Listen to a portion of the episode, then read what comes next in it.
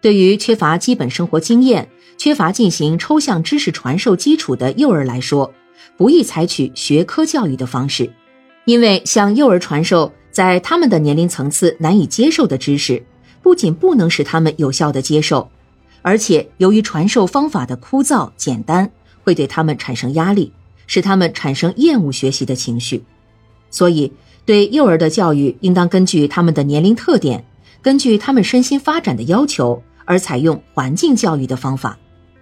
这种教育方法的长处在于，它不仅能使幼儿真正的学到他们必须学习的知识，而且通过感性经验的积累而打下将来进入学科教育的基础。也就是说，幼儿期的教育作为一种基础教育，必须实现三方面的要求：其一，认识环境，学会生存；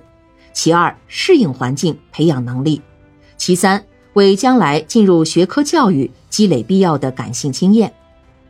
能够适应这样的教育要求的，显然只能是通过环境教育。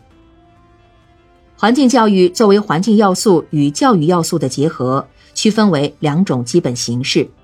即利用环境要素组织教育和根据教育要求创设环境来组织教育。前者表现为环境要素的教育化过程，后者则以教育要求为主来创设教育环境，实现教育目标。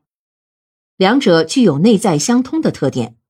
只有在大量积累了各种环境要素的基础上，一旦确立了教育目标，就能创设相应的教育环境。相反，正由于教育目标清晰，一旦具有环境要素，就能实施教育目标，两者具有互补效应。根据环境要素来组织教育，由于这种教育随时随地都能进行，没有经过专门准备。因而需要老师有很强的组织能力，不仅要了解幼儿特点，而且能把握整个教育过程，从而清楚的了解这种随机进行的教育是服从哪一种教育的要求。所以，这种教育对老师提出了更高的要求。后者是根据教育目标、教育计划而创设的一个个具体环境，利用具体环境来实施教育的具体目标。最终实现教育目标，所以根据教育要求创设环境，应对全部教育内容和过程有一个通盘考虑，从而形成相应的、稳定的、全面的教育体系。这对环境教育来说更具有它的特定意义，因为环境教育容易导致随机性、分散性和目标不确定性，所以两者正好能产生互补效应。根据环境要素组织教育，可以及时抓住环境中产生的典型材料进行教育；根据教育要求创设环境进行教育，可以把握环境教育的系统性、目的性。